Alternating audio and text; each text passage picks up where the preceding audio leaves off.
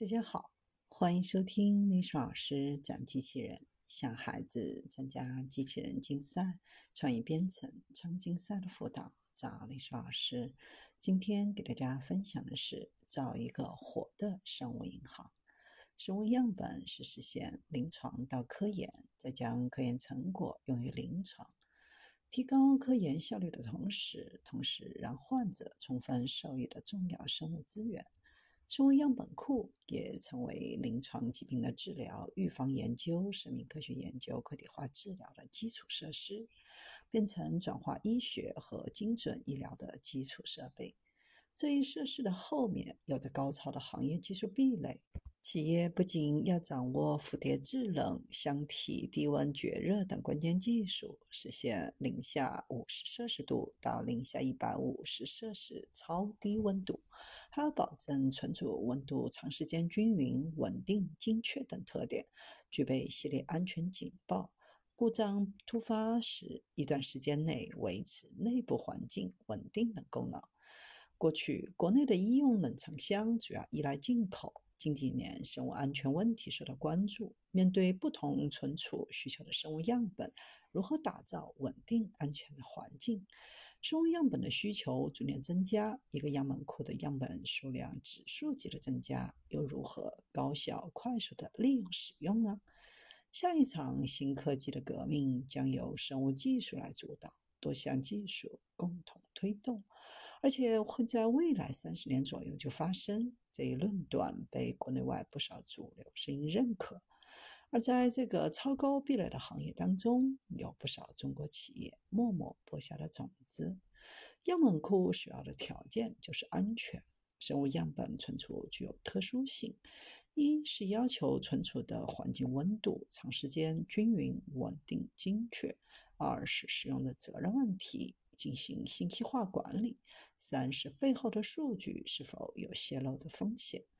背后涉及的存储设备使用的是生物医疗低温存储设备。在过去很长一段时间，这项具有高技术壁垒、多学科交叉融合特点的技术一直被欧美国家所垄断。直到2000年以后，国内的企业先后突破核心技术和产业化生产，才逐步实现替代，成了医疗器械企业的出发点。随着转化医学、精准医学和个体化医疗的兴起、迅猛发展，生物样本库等生物安全逐渐受到关注。随着《中华人民共和国生物安全法》的正式实施，生物样本资源的重要性愈发凸显。如何安全、长期、稳定、有效保存这些珍贵的生物资源，成为亟待解决的重要问题。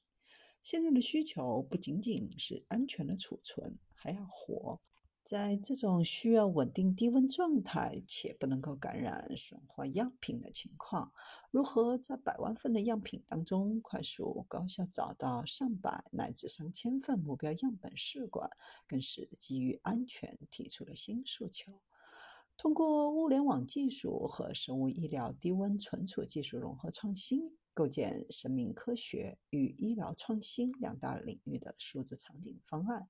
实现从网器到场景再到生态的迭代升级。最开始，超低温冷藏设备使用的是国外生产的专用压缩机，但在产品成型、即将上市时，对方以怀疑军用为由，拒绝继续提供专用压缩机的部件。压缩机如同超低温冰箱的心脏，没有这一核心部件，一环扣一环的生产线和产能都会受到直接的影响。对于这样的情况，要么找了替代品，要么自研。想要不再受制于人，必须进行自主科研创新，打破进口垄断。生物医疗存储设备通常存储的是生物的样本、血液、疫苗、药品等。同时，根据存储类型、使用机构不同，用于生物样本库、药品、试剂安全、疫苗安全、血液安全、实验室安全等。不同于家用冰箱，零下十八摄氏度就可以满足绝大多数食材的储鲜要求。生物医疗低温存储设备存放了生物大分子、DNA、RNA、蛋白质、细胞、组织等娇贵的生物样本的长期存储，一般都要比常用的存储温度要低。样本普遍价值较高，部分样本甚至具有唯一性、稀缺性和损坏不可补救性。生物样本保存的苛刻要求，导致生物医疗低温存储行业天生具有较高的技术壁垒。在这样的情况下，生物医疗存储行业使用的国外品牌，在技术上需要攻克的难题是一方面，交付的流程和维修服务也让大家多有抱怨。需求存在，但可选择的余地不大。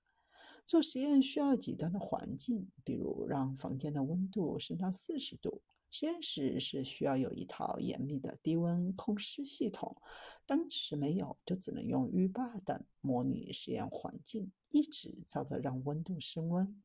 但是温度总是起伏不定。达到五十多度后，就像洗澡一样，人基本上完全受不了了，只能趴在门口看看里面是什么情况。出了问题，人进去再出来，来来回回，很容易感冒。直到二零零六年，中国第一台零下八十六摄氏度超低温冰箱诞生，在超低温制冷技术上实现破壁，打破外资品牌三十年的技术垄断，使得采购成本降低了百分之三十以上。中国骨髓库截至二零二零年底，保存样本已达二百九十三万份，是迄今为止中国规模最大、跨越地域最大的健康人血液生物银行。从技术突破到产业化，看似一步之遥，实际隔着十万八千里。低温自动化存储行业是低温存储产业和自动化行业交叉形成的新产业，但并不是二者简单技术融合就可以实现，尤其是低温、超低温自动化存储。技术融合是一个反复实验的过程，面临很多的问题。一是原材料及存储结构在超低温环境下会因热胀冷缩变形，按照变化前的位置去识别并取出样本是很难的。二是设备内部的低温会产生水蒸气，影响设备的运行，如何控湿除霜？三是需要准确记录海量样本当中每只样本的位置信息、使用者信息以及取用后的信息变化，也需要依靠智能算法系统去处理。四是耐低温原材料的选择，很多材料在超低温的环境下都会变脆。以一千只生物样本为例。原本依靠人工取样，要先确定样本在哪台冰箱，找到后再打开外门看在哪一层，再打开内门看在哪个冷冻架。冻存架有多层抽屉，抽屉里可能存有四五个盒子，每个盒子又存储了一百只左右的样本。之后重复以上动作，直至所有样本取完。整套流程下来，大概需要耗费七到十天的时间，还不能够保证准确。但是如果通过自动化的机械手臂，只需要通过一键预约出库，六十秒就能完成取样动作，从十天到六十秒。如果将破局之路划分成两个阶段，那么上半场就是技术攻坚，突破超低温制冷技术的国际垄断，让中国超低温设备成功打入国际高端市场；下半场则是模式转型，将围绕生命科学和医疗创新两大领域不断拓展。